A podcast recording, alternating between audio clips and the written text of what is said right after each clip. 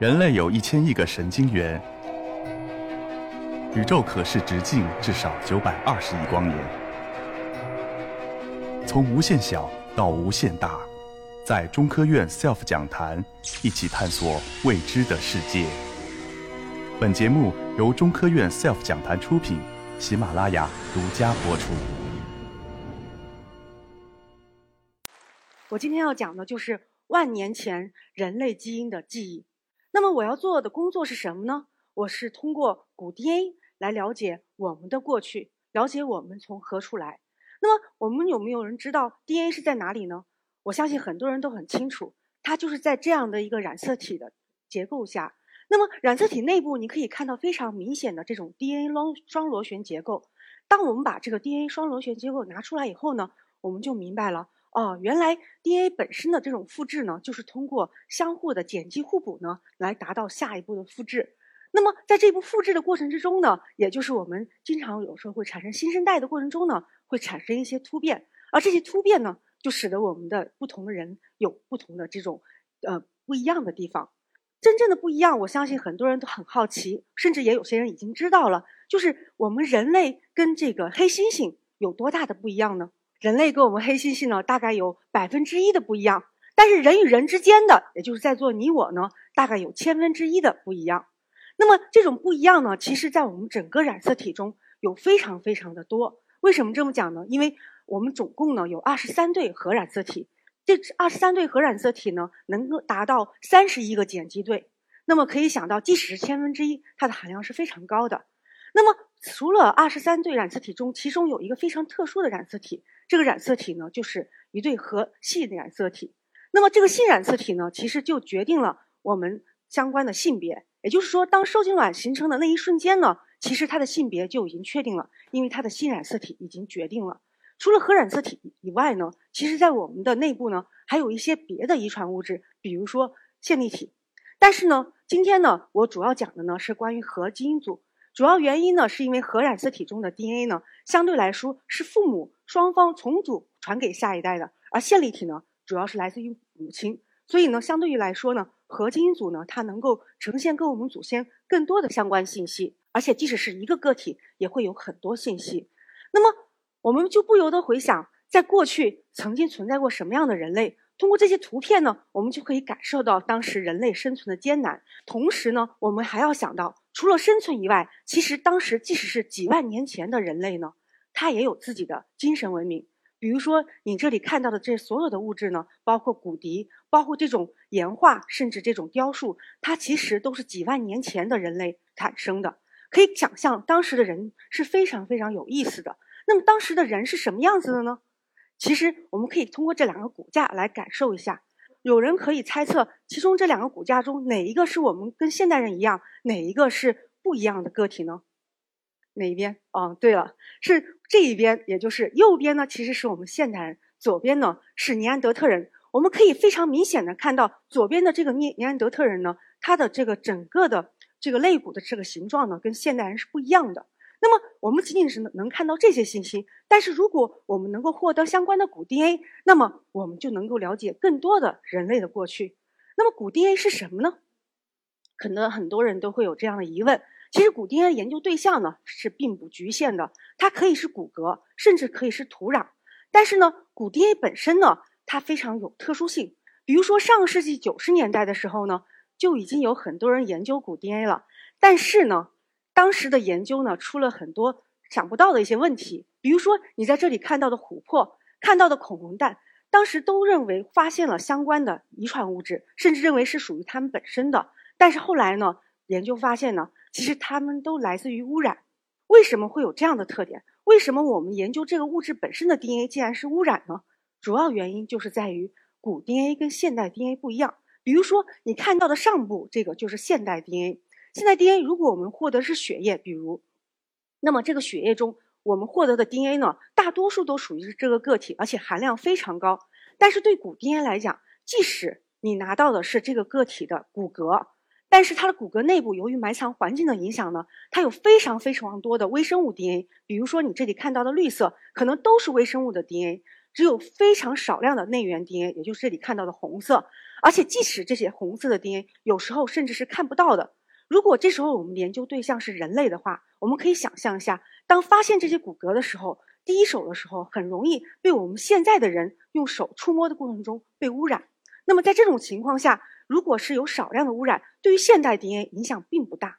但是对古 DNA 来讲，我们可以看一下，跟内源 DNA 相比的话，它的影响就非常大了。这也就使得古 DNA 呢，在上世纪的时候呢，相对发展比较缓慢，但在近十几年可以说发展非常迅速。因为我们可以利用高通量的数据，结合很多古 DNA 技术呢，可以使得我们能够去评估，同时又能够获得非常能够可靠的数据。当然，在这里呢，由于时间关系，我就不赘述这些了。但是主要让想让大家感受到的是，古 DNA 它跟现代 DNA 不一样。那么现在呢，我就要回到我们今天说到的主题，就是关于人类演化本身的一些问题。我相信很多人呢，可已经非常了解了关于相关人类演化的一些背景。在这里呢，我只是简单介绍。我们都知道呢，人类的祖先呢，最早是出现在非洲的。虽然现在呢，在我们东亚有很多争议，这种争议呢，并不是针对人类的祖先。主要针对的是现代人最后走出非洲，还是说当时的现代人是由于当本地的这些本土人演化而来？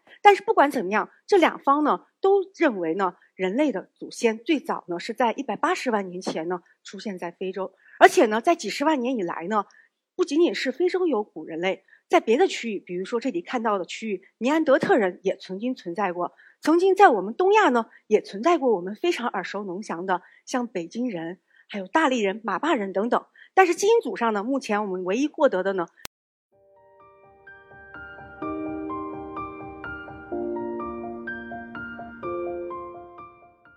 人。那么在这个过程之中呢，我们就非常好奇，相关的现代人在他在这个过程之中呢，他跟对古人类的影响是什么样？可以说呢，在二零一零年以前，所有人的人都认为现代人他。对于我们当时的古人类是完全取代的关系，完全取代，没有任何相互的交流。但是，一直到二零一零年的时候呢，人们才通过尼安德特人的基因组草草图了解到，尼安德特人其实他对于我们现代人的欧亚人群都有百分之一到百分之二的贡献。之后呢，我会进行详详细的阐述，在这里只是给大家一个概念。那么，另外一点呢，就是刚刚说到的丹尼索瓦人。丹尼索瓦人呢很有意思就是，他并没有像尼安德特人一样有那么大的影响，他更多的影响呢是对于这个大洋洲的人群有百分之四到百分之六。通过这一系的这种背景呢，大家可能不由得去畅想，在过去几万年这个阶段里，曾经的人类，尤其是我们现代人的祖先，他在不同阶段形成什么样的特点？什么时候才是东亚人？什么时候是我们所谓的欧洲人？还有他在不同的阶段的人群是不是有相互的影响？此外，还有一个更重要的问题，就是当时的现代人，也就是我们现在的祖先，他们曾经跟这些灭绝的古人类，比如说尼安德特人、丹尼索瓦人，他们在这些共存的时间里面发生过什么？那么接下来呢，我就会通过这两点，一方面是人类我们现代人自己的一些特点，另外一块呢，就是跟古人类灭绝、古人类共存的这些观点，这两方面来大家向大家介绍我们的研究。那么可以这么说呢，这张图里主要是想让大家看到呢，在过去四点五万年到将近四七千多年的过程之中呢，其实呢，我们获得了非常多的基因组。在这个基因组中呢，它其实经历了非常重要的一个时间节点，就是关于末次冰期的前后。尤其是在这个阶段里呢，还经历了末次冰期里面最寒冷的阶段，就是末次盛冰期。可以这么说，在末次盛冰期节呃是的这个阶段里呢。人类的这个很多的生存环境，比如说你这里看到的灰色区域呢，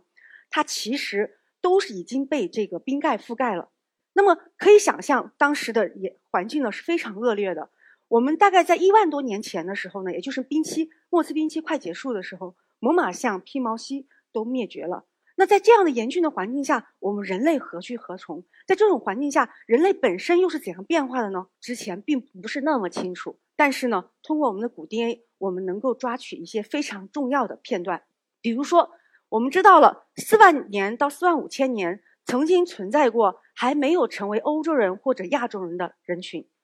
以其中一个个体为例，这里看到的西伯利亚的叫乌斯伊逊这个个体，这个个体呢，距今四点五万年。它可以说呢，是目前除了非洲和近东以外，有最古老的直接测年的早期现代人。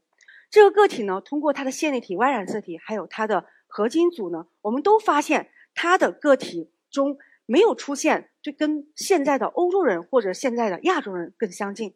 更多的体现它相对于非洲人来讲，它是一个欧亚大陆人。那么这个说明了什么呢？这说明一个非常重要的因素，就是在于我们知道的，现在很多争议就是针对呃所谓的相关人群南线进入到亚洲。早期呢，南线进入呢主要是针对大洋洲，然后晚期呢是进入到东亚。如果我们这个体也符合这个规律的话，我们应该看到呢，它会跟东亚的人群更近，跟我们刚刚说到的大洋洲人群呢会远一些。但是我们的研究并没有发现这一点，这至少告诉我们呢。当时的早期现代人呢，它其实是一个辐射性的，它并并不是一个单一的这样的一个相关的迁徙。那么此外呢，我们还发现欧洲人，欧洲人有什么样的特点呢？就是在三万七千年的欧洲人到一万四千年的欧洲人这个整个的时间段里呢，它的整个人群呢，并没有受到外面来的人群的影响，它正更多的是内部人群的相互的这种融合、相互的迁移。那么其中有一个非常重要的现象，就是关于在四三万五千年的阶段呢，在比利时发现了一个欧洲人。这个欧洲人呢，他并没有对他之后的人群，比如说跟他之后三万四千年、两万多年的人群有很大的影响，反而到了一万九千年，对这个一万九千年到一万四千年的人群呢有影响。而且呢，如果大家对这个时间节点稍微有点概念的话，其实一万九千年就是末次生命期刚刚结束的时候。所以大家可以看到，一旦环境相对适宜人类生存的时候，它有很多未知的人群，甚至很古老的人群呢，对后期的人群呢有影响。而且除此以外呢，我们还研究发现呢，在一万四千年之后的欧洲人呢，跟一万四千年之前之之前的欧洲人是不一样的。它不一样，最主要体现在哪里呢？一万四千年以后的欧洲人呢，他跟外部人群，像近东人群有了很大的联系，而且呢，更有意思的是呢，一万四千年以后的欧洲人才出现了我们现在都知道的